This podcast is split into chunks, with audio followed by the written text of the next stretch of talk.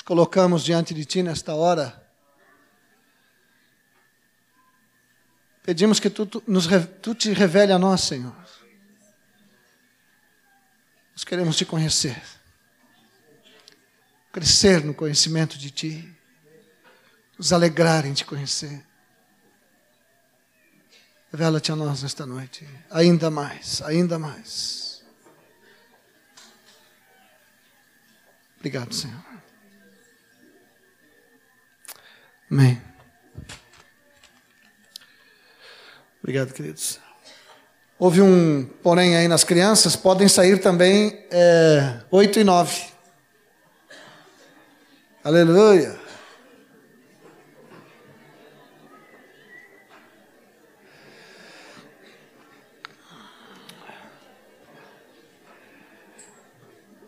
Sexta e sábado estivemos com os irmãos de Três Coroas. E de lá vem um abraço muito apertado e sincero para todos vocês. Um saludo de todos os irmãos.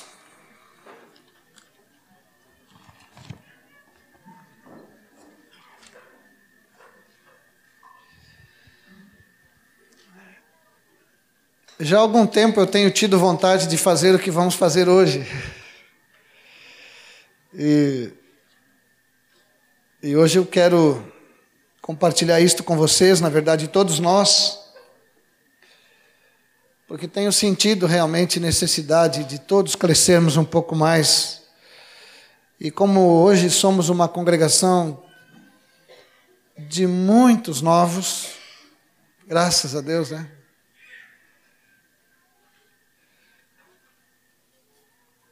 Nós vamos examinar um pouquinho, pouquinho, porque senão ficaríamos aqui todo uns 30 dias falando, né?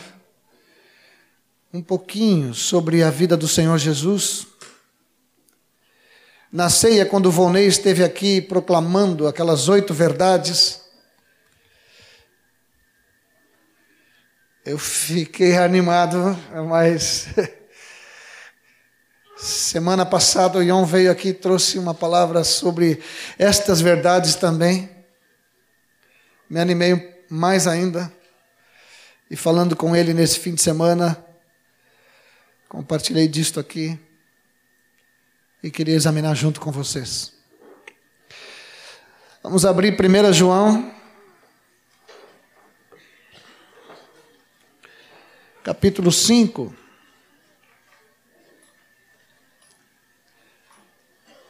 versículo 20.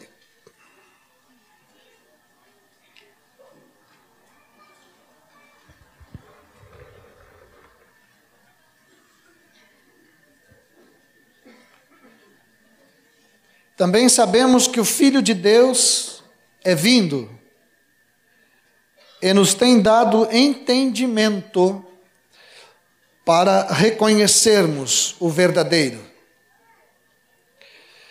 e estamos no verdadeiro, em seu Filho Jesus Cristo. Este é o verdadeiro Deus e a vida eterna. Isso aqui parece a Bíblia toda, né, irmãos? Num só versículo.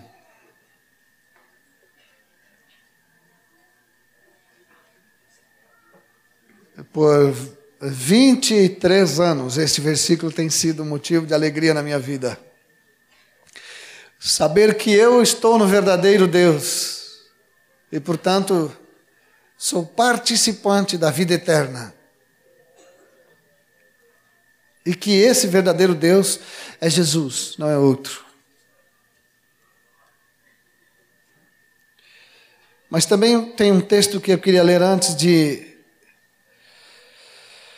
começarmos a olhar essas verdades sobre Jesus, é de Filipenses.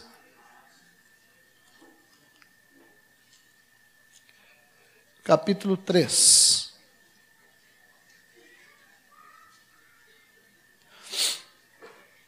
Versículo 7.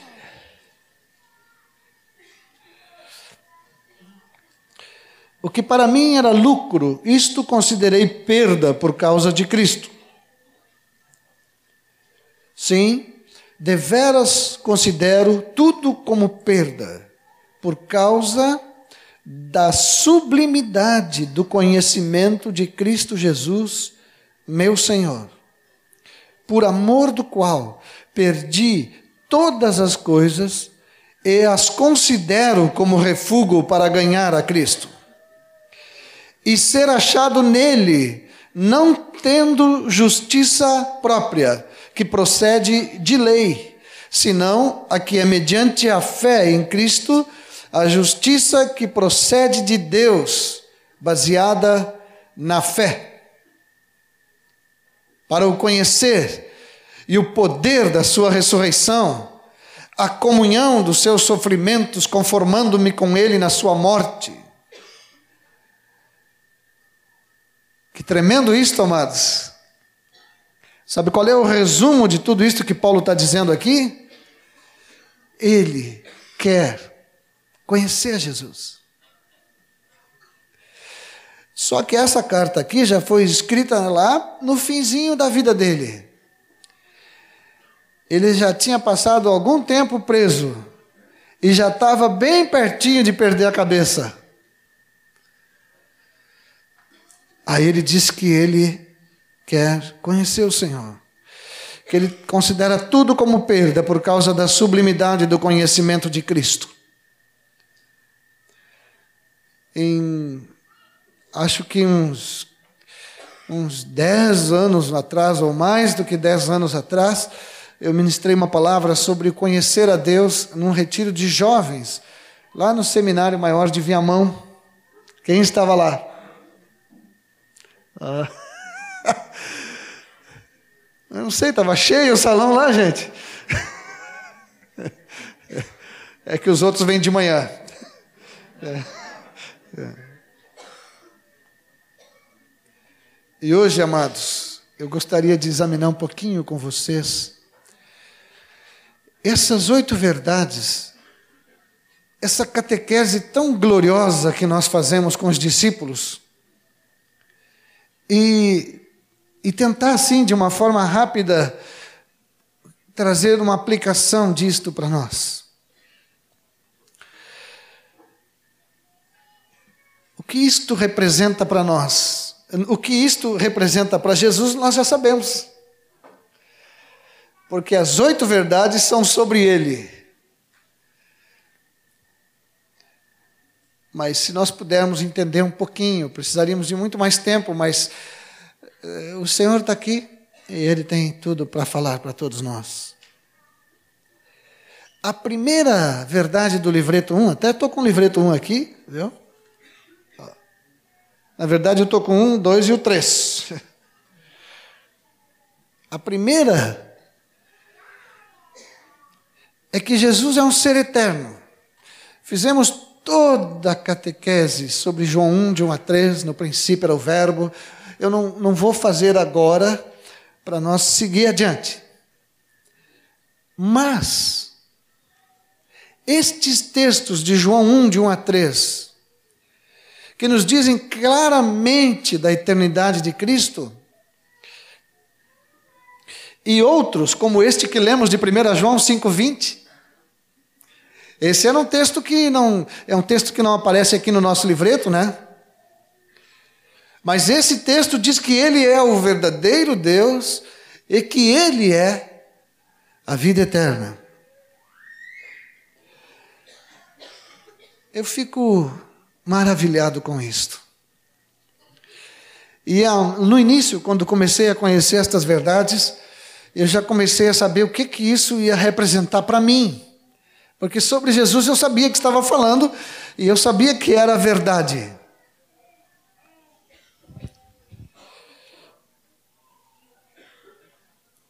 O que, que Deus estava querendo falar? Está. Antes de nos, nos falar que nos deu o seu Filho e que ele veio habitar entre nós, Deus nos fala de quem ele é das credenciais dele, do apóstolo Jesus, do sumo sacerdote da nossa alma. E quando nós começamos a olhar para a sua eternidade, para a sua vida eterna, para a sua glória, para aquilo que ele é, onde entramos nós nisto?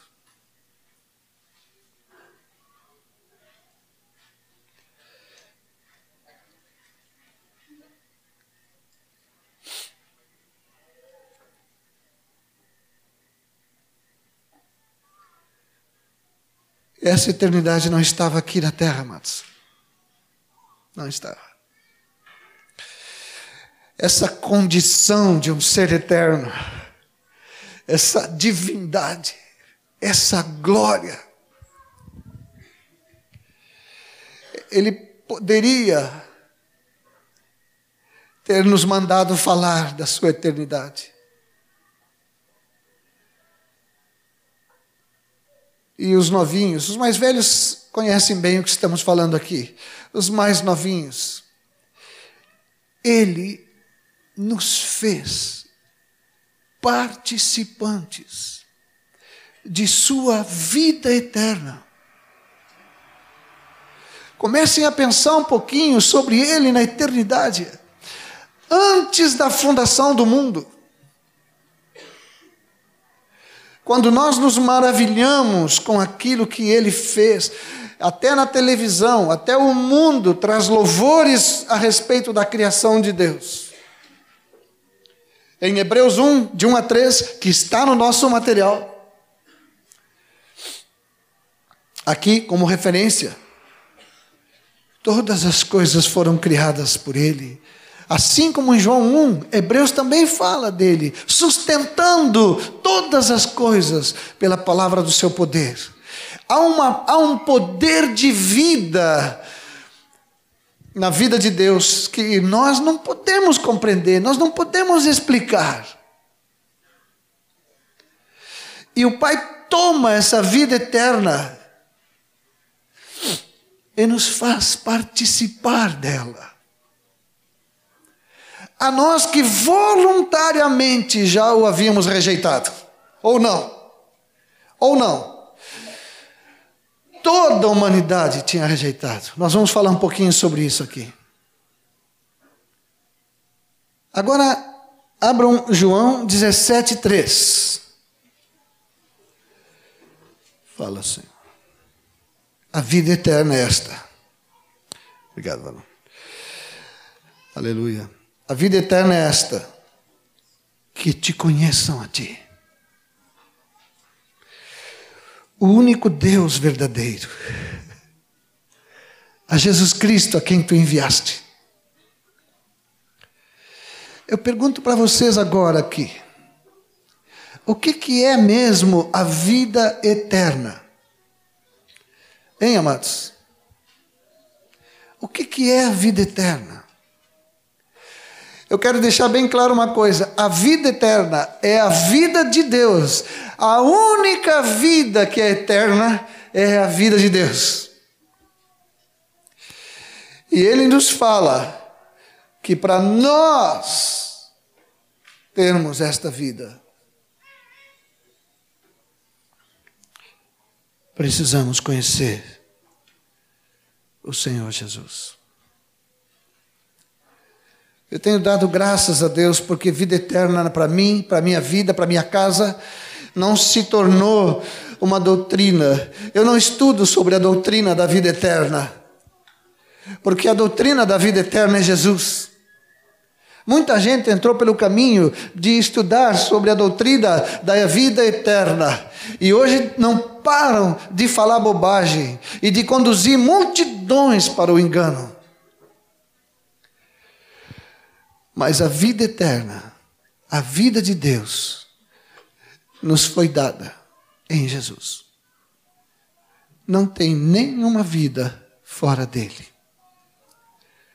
Eu queria que todos nós pudéssemos meditar por um momento só. Aquilo que já estamos quase carecas, nem todos, de saber.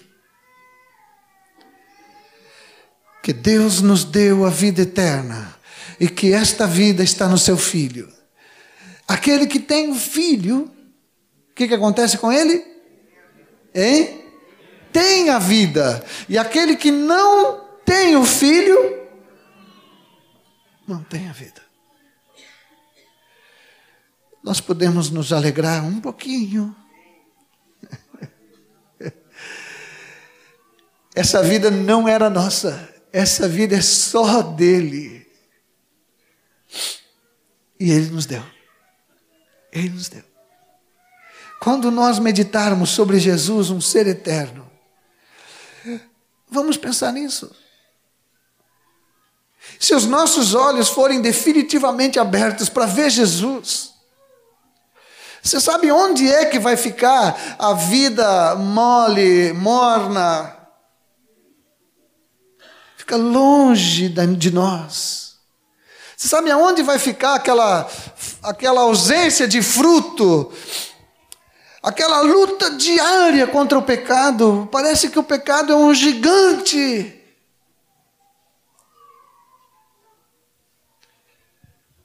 Eu tenho orado por mim, pela minha casa e por vocês. Que Deus nos abra os olhos para vermos a glória da vida eterna dele que já está em nós. A eternidade está em nós. Porque Jesus está em nós.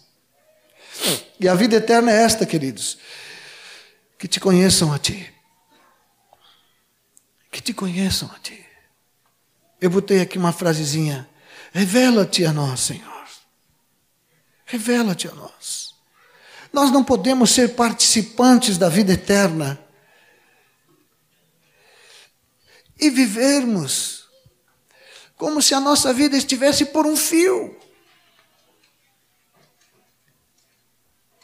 Às vezes até eu me pego falando assim, com tudo que estou contando para vocês aqui. Parece que sempre tem uma ameaça. Agora, quando deu essa, esse quiprocó lá em São Paulo, quiprocó é essa palavra sueca aí que você já.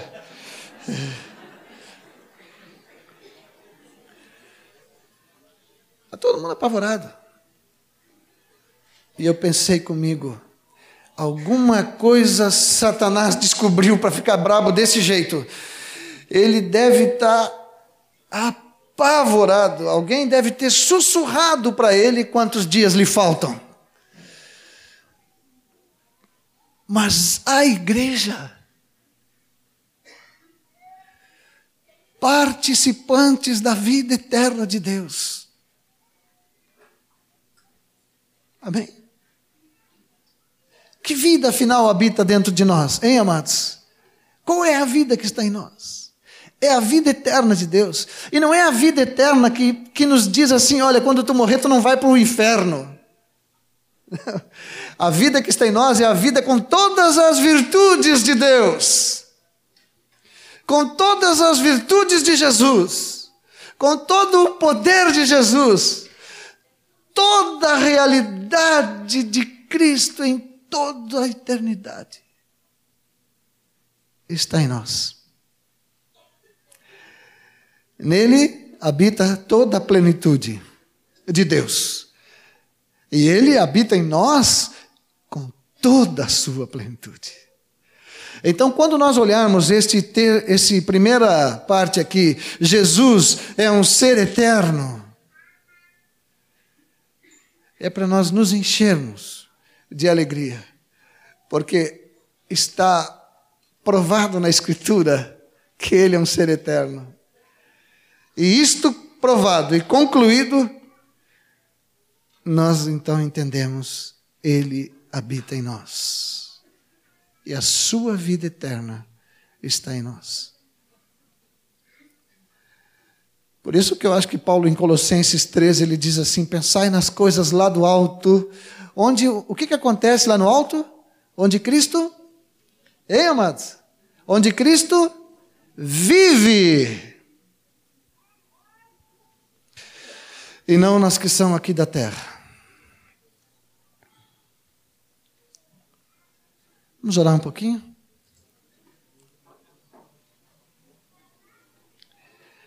Senhor, por anos estamos vendo sobre esta vida eterna, sobre estas oito verdades. E já não podemos mais entender quantas vidas tu salvaste com esta verdade a respeito de ti e a respeito de nós. Obrigado, Senhor.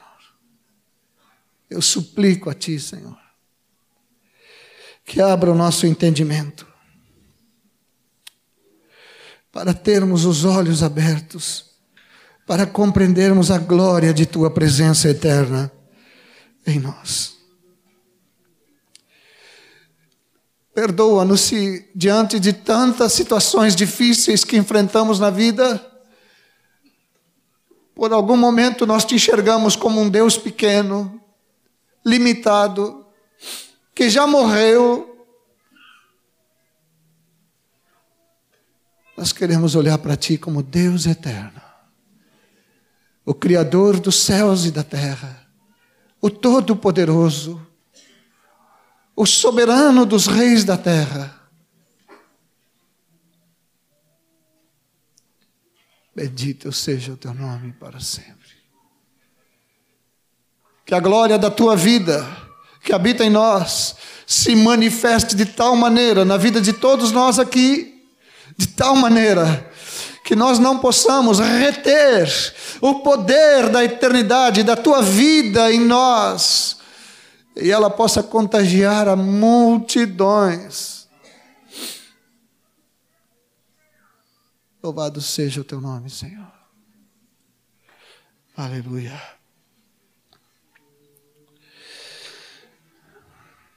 Segundo, a segunda verdade é que esta vida se tornou comum de nós.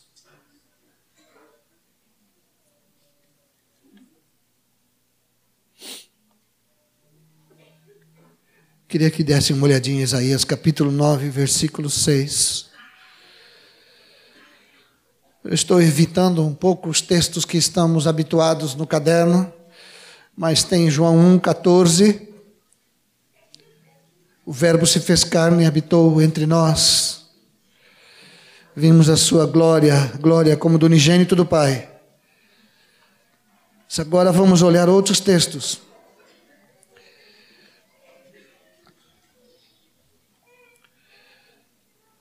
para que possamos ainda ver melhor o nosso Senhor. Isaías 9:6 Um menino nos nasceu. Um filho se nos deu. O governo está sobre os seus ombros. Eu não sei quantas vezes eu já declarei isto, principalmente quando estou diante de alguém que é muito forte, muito soberbo. Deus se fez homem para governar a terra, Ele é o Rei dos Reis. Às vezes, quando eu estou diante de um homem muito soberbo, me dá vontade de dizer assim: Posso orar pelos teus joelhos? Porque eles vão se dobrar diante do Senhor. E eu quero orar para que no dia que isso acontecer, eles estejam bons. Porque é certo que vão se dobrar. Quando ele, Jesus, se fez carne, Deus veio habitar Isaías 9,6 diz que um menino nos nasceu, um filho se nos deu, o governo está sobre seus ombros, e o nome dele, como é que é o nome dele, queridos? Maravilhoso conselheiro, vocês querem receber um conselho bom? Sigam Jesus. Eu fico triste quando alguns irmãos estão realmente tomando decisões em cima de alguma coisa que não foi a palavra de Jesus. Se a Bíblia diz que ele é um maravilhoso conselheiro. Deus forte.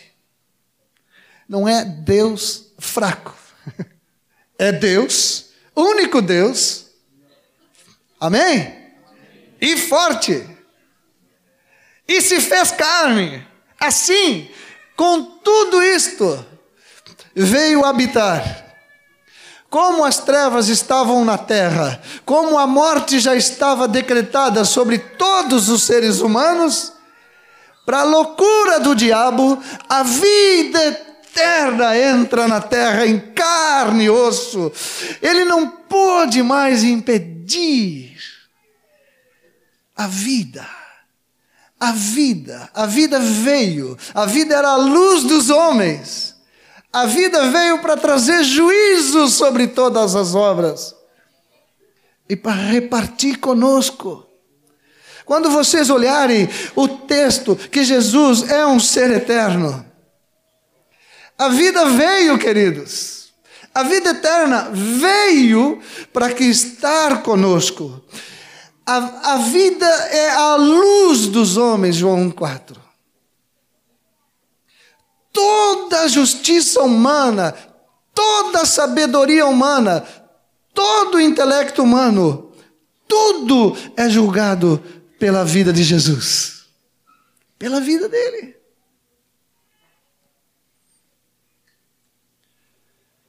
Que tremendo isto.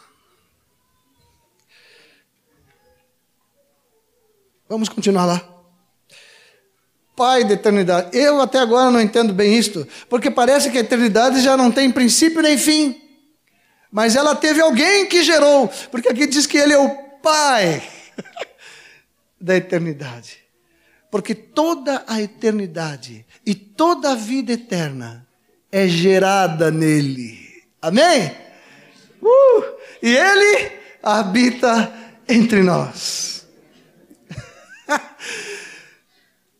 Não se pode pensar em eternidade fora de Jesus. Não se pode pensar em vida eterna fora de Jesus.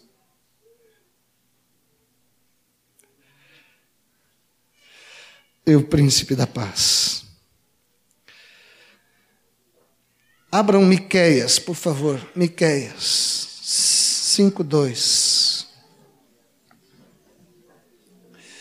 Aqui foi quando o profeta profetizou onde é que ele ia nascer.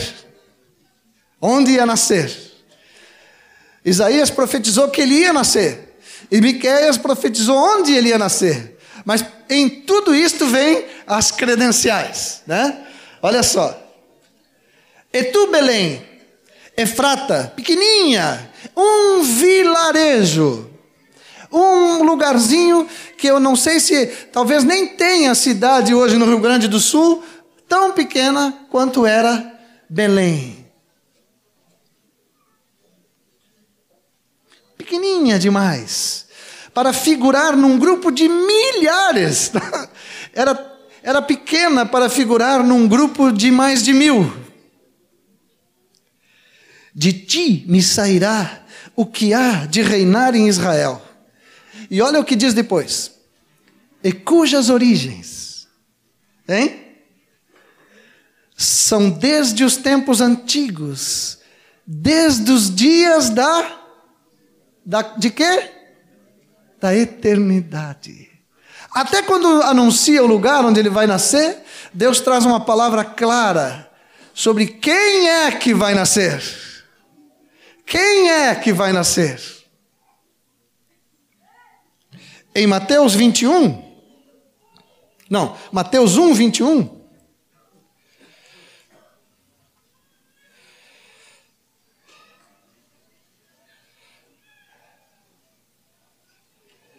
Ela dará à luz um filho, e lhe porás o nome de Jesus, porque ele salvará o seu povo dos pecados deles.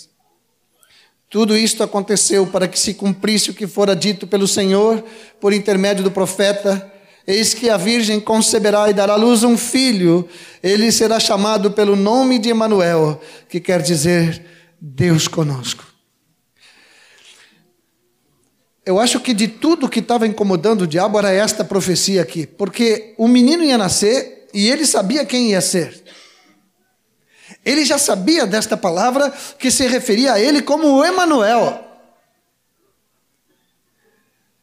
Satanás não podia pensar, não podia imaginar que que o inimigo número um dele, que estava lá no trono, ia mesmo se fazer em carne e osso para enfrentá-lo no campo de batalha, e ele já sabia de antemão que ia perder, que ia ser vencido, que tudo que ele planejou ia por água abaixo.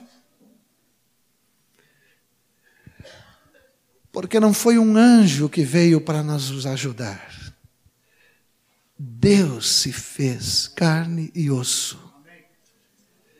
Eu estou convosco. Aqui estou. Aqui estou. Com vocês. Com vocês. Com vocês. É por isso que aqueles anjos chegaram naquela festa toda para aqueles pastores no campo e disseram para eles aquilo que eu tenho repetido, né? Eis que vos digo boas novas. Hoje vos nasceu na cidade de Davi o Cristo. Deus se fez carne e osso.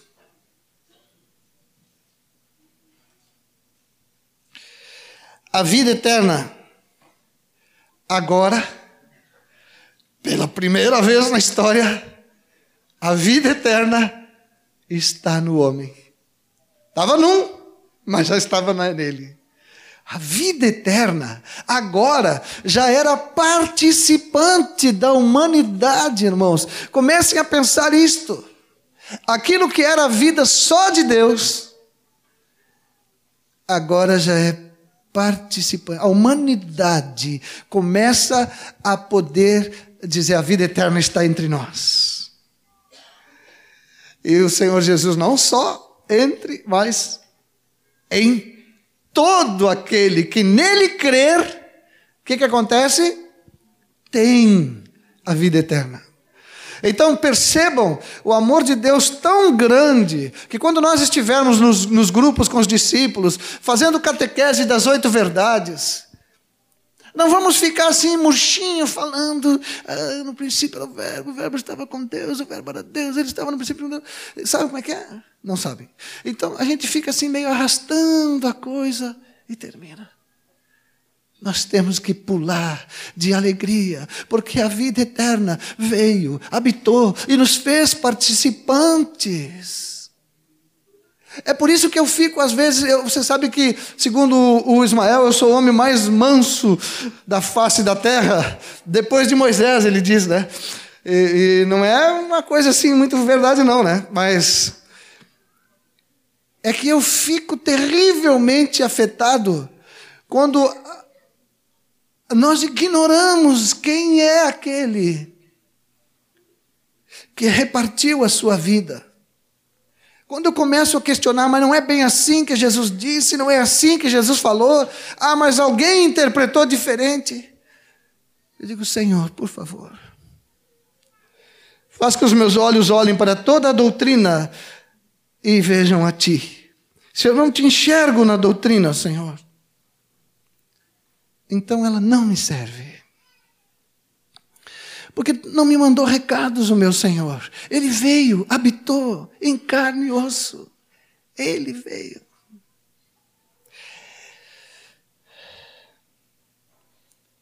João 1, 5. Versículo 15. É, não, João 1, 15. Eu falei 5? É, é, é porque o 5 aqui está mais escurinho, mas é um 15. João testemunha a respeito dele e exclama: Este é o de quem eu disse: O que vem depois de mim tem, contudo, a primazia, porquanto já existia antes de mim. Porque todos nós temos recebido da sua plenitude e graça sobre graça. Porque a lei foi dada por intermédio de Moisés a graça e a verdade vieram por meio de Cristo. Eu dou graças a Deus que eu sou discípulo de Cristo, não sou de Moisés, né? O ceguinho, aquele que o. Quem é que leu aqui? O Carlos leu agora há pouco aqui, né? De João 9. Eu amo aquele ceguinho, eu não sei. Olha, eu quero encontrar aquele homem, porque do jeito que ele falou com aqueles fariseus, olha, leiam todo o capítulo 9 e vocês vão ver. É uma alegria ver a conversa daquele cego. Porque ele está tranquilo com a revelação que ele tem de Jesus. Eu não sei o que, vocês pensam, ele, mas a graça e a verdade vieram por meio de Cristo. Quando ele era questionado sobre todas as questões doutrinárias dos fariseus, ele diz: Olha, eu era cego, e agora vejo. Onde está o problema? A vida tocou em mim. Então nós precisamos ter revelação da glória dessa vida que veio habitar entre nós. A vida eterna botou seus pés na terra e habitou entre nós, e depois gerou muitos filhos. E continua gerando, e continua gerando. Dê uma olhadinha no versículo 18, nesse mesmo João 1 aí. Ninguém jamais viu a Deus. O Deus unigênito, que está no seio do Pai, é quem o revelou. É possível olhar para aquele que manifestou a eternidade de Deus entre nós e questionar Sua palavra.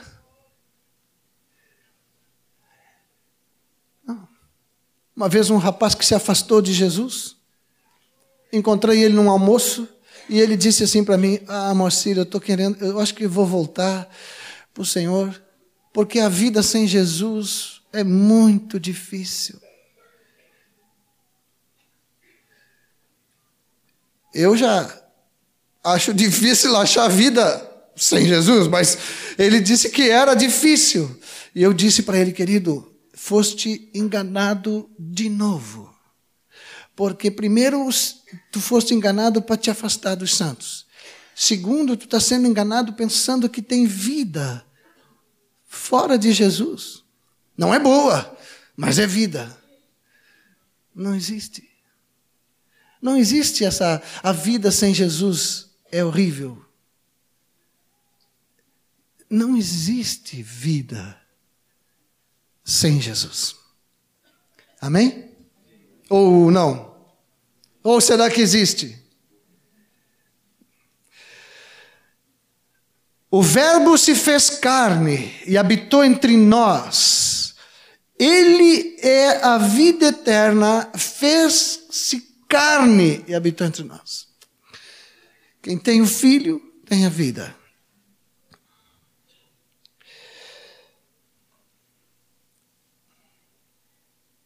Vocês imaginam aquelas pessoas que andaram com Jesus naqueles primeiros dias em que ele caminhava na terra em carne e osso? Que alegria, hein? Não era uma alegria? Vocês não pensam que gostariam de ter vivido naquela época? ah, se vocês pensam isso, eu quero dizer para vocês: vivam com ele hoje e vocês vão ver o que é alegria.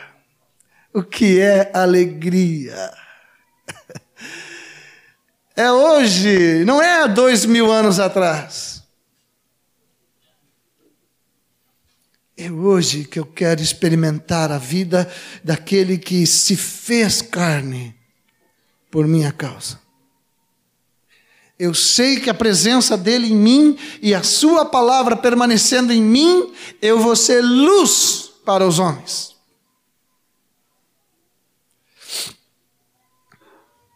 Então, se habita em nós a vida eterna de Cristo, primeiro ela nos dá a, a sua vida e nos vem a salvação. Porque a eternidade toma conta de nós, a vida eterna toma conta de nós. Em segundo lugar, essa luz acende uma candeia que ninguém pode ocultar.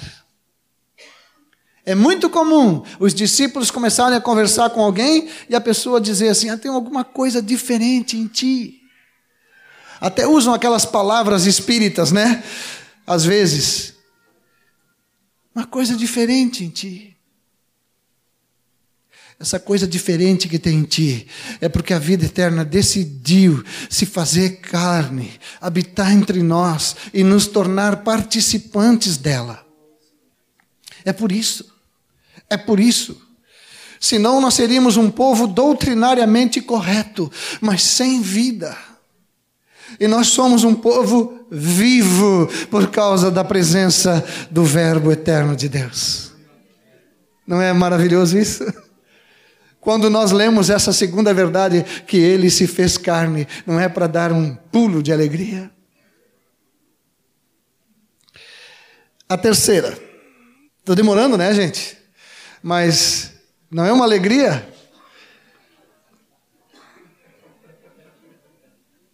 É. Só falta seis.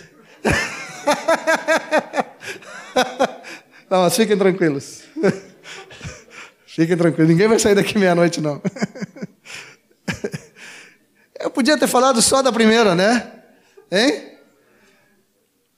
Nós podíamos ficar aqui cantando e louvando o Senhor só pela primeira verdade. Hein? Eu que estou querendo falar mais de vocês. Há 23 anos eu decidi que só ia falar dele.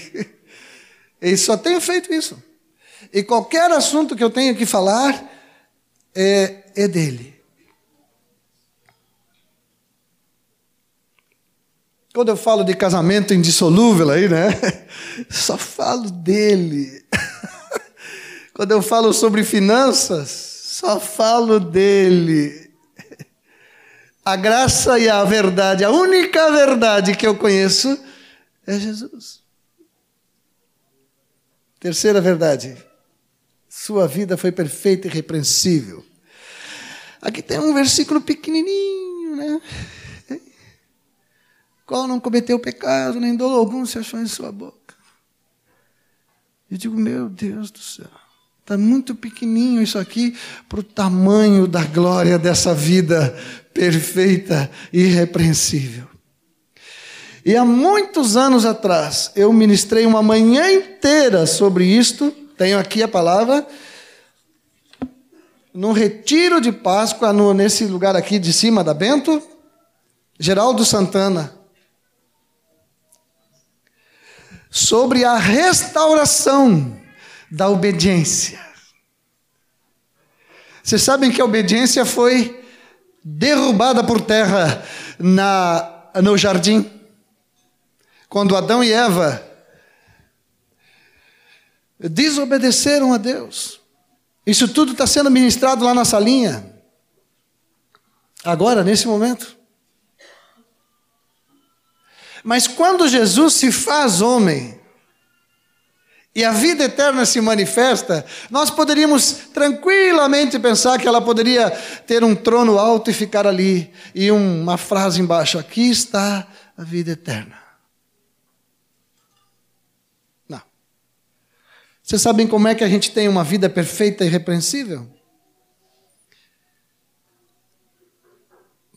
Tendo em nós a mesma atitude que houve também em Cristo Jesus. É a única forma, eu não conheço outra forma. Antes, o que, que ele fez? Primeiro, ele não julgou nada, ele não se apegou a nada da sua divindade. ele se. Três coisinhas aí para vocês anotarem, para terem uma vida perfeita e irrepreensível. E esse texto nem está aqui na terceira verdade, está lá na segunda, né? Ele se esvaziou. Ele se esvaziou. Ele se esvaziou.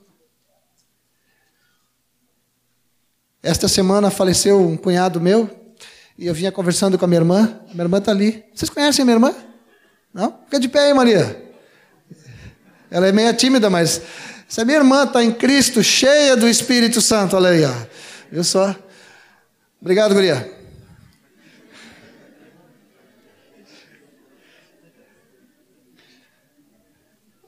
Mas o meu cunhado sempre teve tanta dificuldade para reconhecer que precisava do Senhor. E agora, nesses últimos dias da sua vida, ele declarou para ela: Eu sempre pensei que eu de mim o que muito mais, né? Mas eu agora reconheço que eu não sou nada. Nada. Como é que disse Deus lá? Do, do pó, tu saiu e pro pó voltarás. Mas tem uns pó soberbos, né? Então. E tem. Só que onde entra a soberba, não pode ter uma vida perfeita e irrepreensível. É impossível. Para que o nosso Senhor tivesse que a sua vida fosse perfeita e irrepreensível, ele primeiro se esvaziou. Totalmente. E como se tudo ainda tivesse sobrado alguma coisa, ele se humilhou. E uma terceira coisa que não está naquele versículo, mas está em todo o Novo Testamento, ele se encheu do Espírito Santo todos os dias. Todos os dias. Então, quando nós lemos aqui no, com os discípulos que Jesus teve uma vida perfeita, irrepreensível, nós temos que saber o que isto significa para nós. Porque sobre ele nós sabemos, mas o que temos que aprender daqui? Dê uma olhadinha aí, 1 Pedro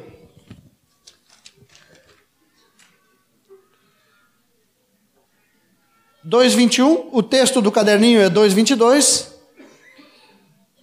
E porque o 2,22 fala dele, o 2,21 que fala de nós não está ali no caderninho, né?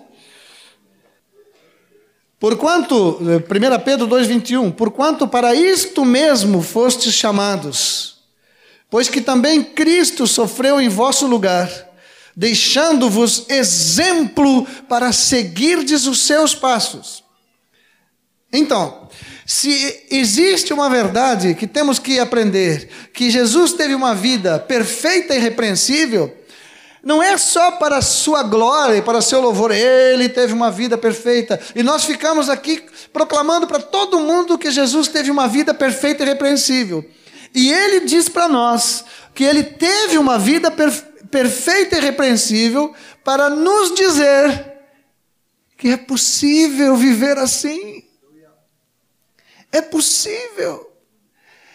Ele teve essa vida perfeita e repreensível por nossa causa.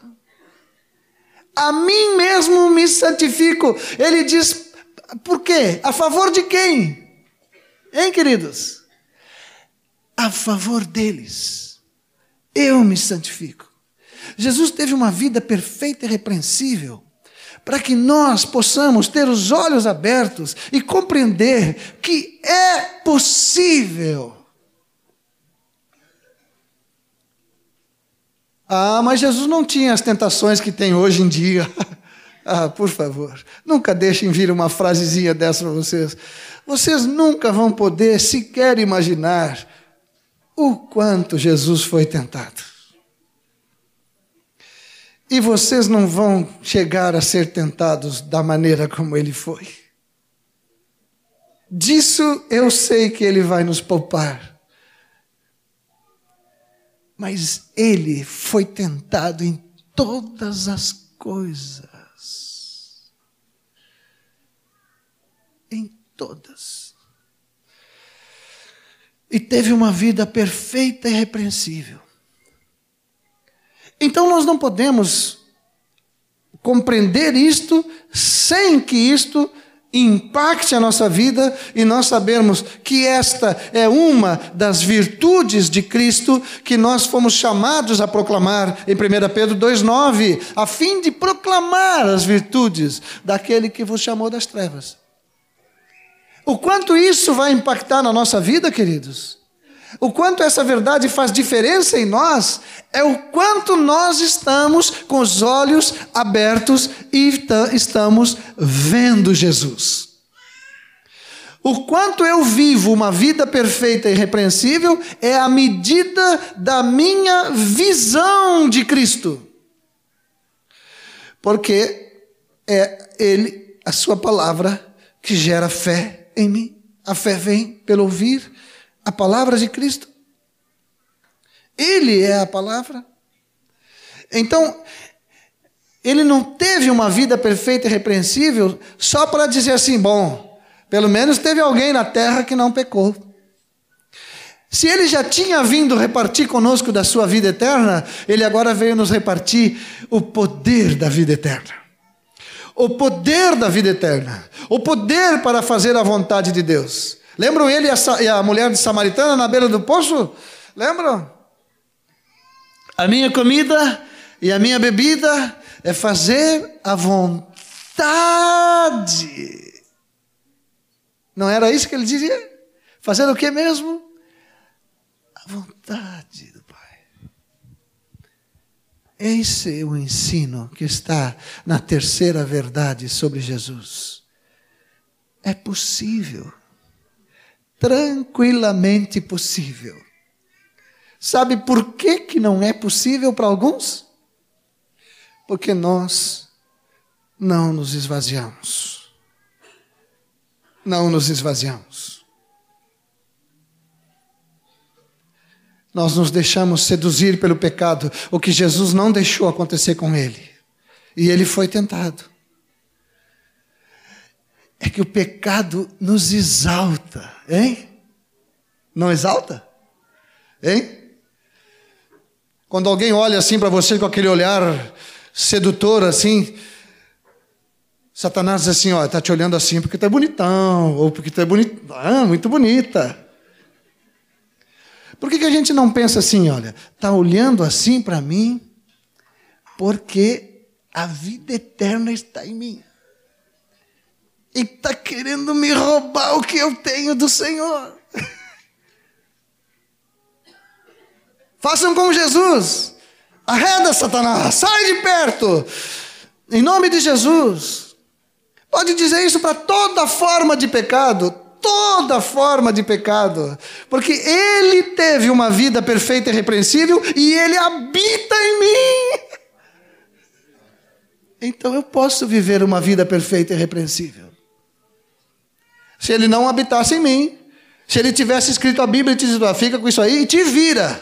Não, Ele habita em mim. Ele habita. Coisa boa. Eu já tive umas tentações assim, aquelas violentas, sabe? Não sei se você sabe o que é isso, mas. E eu chego assim, tranquilamente, para não pingar uma gota de suor na testa. Senhor, isso é contigo. Esse terreno aí é contigo. Eu passo em branco no meio das trevas. E saio do outro lado branquinho. E não é porque eu sou muito forte espiritualmente. É porque eu confio na vida eterna que habita em mim. E o poder que ela tem para não ser tentada por nenhuma forma de tentação. Então, é possível ter uma vida perfeita e irrepreensível. Só não é se nós não quisermos. Tá bom, né? terceira recém. para isto, é, 1 Pedro 2,21, vamos ler então. De novo. Porquanto para isto mesmo foste chamados, pois que também Cristo sofreu em vosso lugar, deixando-vos exemplo para seguir seus passos qual não cometeu pecado, nem dolo algum se achou em sua boca. Pois ele, quando ultrajado, não revidava com ultraje, quando maltratado, não fazia ameaças, mas entregava-se àquele que julga retamente, carregando ele mesmo em seu corpo sobre o madeiro os nossos pecados, para que nós, mortos para os pecados, vivamos para a justiça, por suas chagas fostes sarados. E agora nós vamos falar da, da quarta, e eu então encerro aqui. É, Posso até falar das outras outro dia, mas na semana passada quem estava aqui ouviu muito claramente sobre tudo isso que eu estou falando e, e, e ainda sobre a, a sua morte por nós, a sua justiça em nós. Tudo que é dele está em nós, queridos. Tudo que é dele está em nós. Mas obra tremenda e grandiosa. Não foi só para mostrar que ele era poderoso, né? As obras de Jesus foram para testemunhar da sua divindade, do seu poder, que ele era mesmo quem ele dizia. Ele disse para os fariseus: Olha, se vocês não creem em mim, pelo menos vocês creem nas obras que eu faço. O cego disse para os fariseus: Mas não é possível que. Os fariseus diziam que ele era um pecador. E o, e o ceguinho dizia, mas não é possível que ele seja um pecador, porque Deus não pode dar um poder desses para um pecador. Eu era cego, agora estou vendo. O ceguinho, olha, vocês têm que dar uma revisada aí nos ensinos de vocês, alguma coisa está errada. Jesus fez uma obra tremenda e grandiosa, e o Pedro disse que para isto mesmo fôssemos chamados para seguirmos os seus passos. Só um versículo sobre isto. Outro dia eu falo só sobre isto. Vou parar de prometer essas coisas aí, sabe? Esses dias lá na Vorada, eu disse para os irmãos que outro dia eu ia falar isso, e eles me lembraram que tinha já uns três ou quatro assuntos que tinha ficado para outro dia. Então, Lucas 4,18. Vamos ler juntos?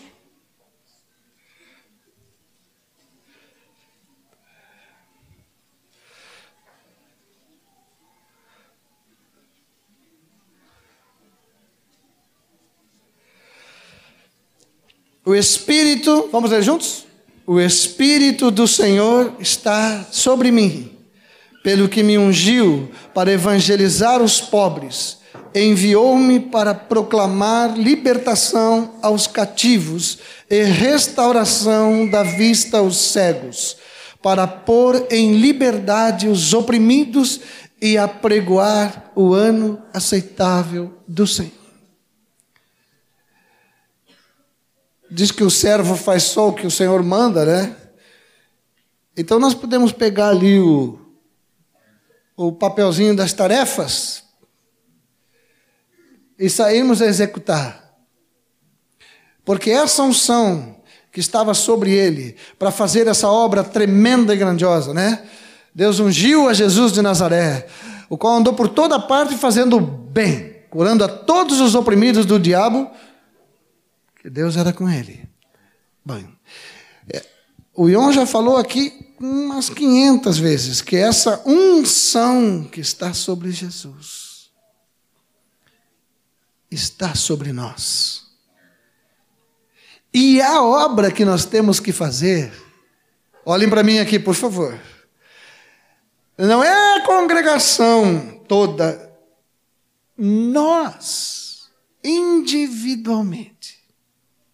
Atenção aí. Cada um de nós, olha o exemplo ali, na quarta verdade sobre Jesus. Nós, individualmente, Todos nós, em, em quem habita o Cristo vivo, fomos chamados para fazer uma obra tremenda e grandiosa. Todos nós. Põe a mão no peito assim. Eu fui chamado para fazer uma obra tremenda e grandiosa. Nada me falta para realizar essa obra.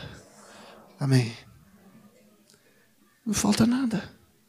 Falta nada.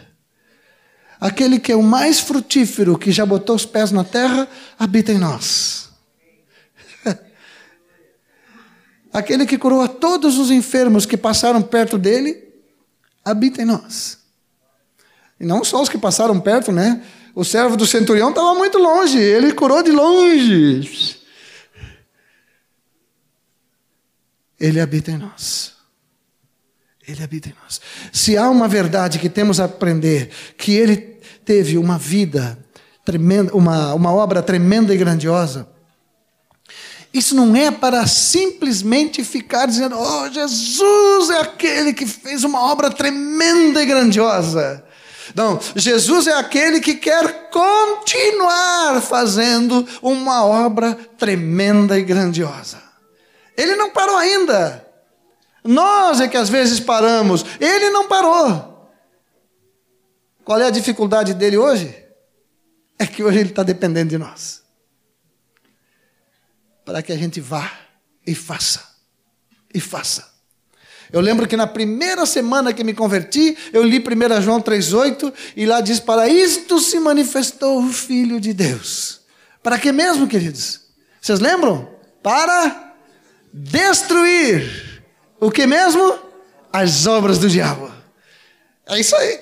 Esse é o bastão que nos foi entregue. E ainda tem uma corrida pela frente. Vocês veem aqueles negocinhos que correm, um passa um bastãozinho para o outro e sai correndo? Nós recebemos esse bastão. Nós recebemos essa palavra. E nós recebemos esse encargo, essa comissão. Eu nunca gosto muito de falar da comissão de Cristo, porque parece que, que tem comissão para receber, né?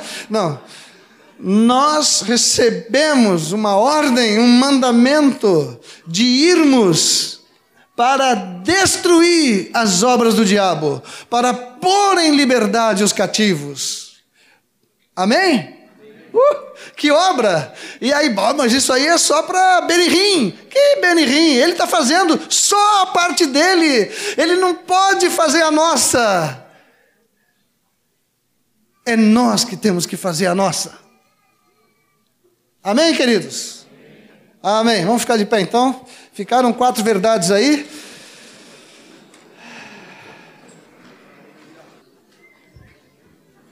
Ele não é maravilhoso? hein? Digam para ele que ele é maravilhoso assim. Acho que ele gosta de ouvir isso toda hora. É maravilhoso, Senhor. Teu nome é maravilhoso conselheira. Aleluia. Aleluia. Que Deus tremendo que nós temos. Não é um Deus fraco. Oh, é Deus forte. Aleluia. Senhor, cura-nos nesta noite. Para que esse aumento das trevas não nos faça te ver de modo diferente Oh Senhor, Tu é a vida, as trevas jamais vão prevalecer sobre ti, contra ti. oh, Tu te manifestou para destruir com as obras das trevas, as obras do diabo. Eu oro por nós todos aqui, eu me incluo nesta oração. Ó oh, Deus de toda graça, revela-nos o teu filho, Senhor. Abre os nossos olhos para ver Jesus. Esse poder desta vida que está em nós. Nós queremos viver, viver a vida de Cristo. Estamos crucificados com Ele. E esse viver, Senhor, que agora temos na carne, vivemos pela fé pela fé no Filho de Deus, que nos amou, que a si mesmo se entregou por nós. Obrigado, Jesus. Nós damos glória a Ti juntos, juntos. Tu é a nossa alegria, Tu é a nossa força, Tu é a nossa rocha. Que tremendo Tu és. Bendito seja o Teu nome. Manifesta-te agora para nos curar, Senhor. Para arrebentar as correntes que estão prendendo as nossas vidas e ministérios. Ó oh, Senhor, nós estamos dizendo para Ti, queremos viver essa vida perfeita e irrepreensível. Se não estamos vivendo, nós queremos viver, Senhor. Oh Senhor. Queremos fazer essa obra tremenda e grandiosa. Nós queremos fazer, Senhor. Oh, Baralashuri Kandalabrashai. Manifesta-te agora e destrói as obras do diabo, aquilo que está prendendo a vida de cada um de nós. Faz cair essas correntes, faz cair essas correntes, Senhor. Libera os irmãos que estão sendo tentados, que estão perdendo a força em relação ao pecado. Aqueles que já se acomodaram no seu ministério, Senhor, destrói essa obra, rebenta essas correntes, põe em liberdade o cativo nesta noite, Senhor. Por favor, por favor, por favor. Oh Deus, Deus, Deus. Seja engrandecido o teu nome nesta noite. Obrigado pelo que tu fizeste por nós. Obrigado pelo que tu está fazendo em nós. Nós estamos te aguardando, Senhor. Estamos te aguardando. Tu prometeu que voltaria. Estamos te agradando. Recebe a nossa gratidão agora, Senhor. Em nome de Jesus.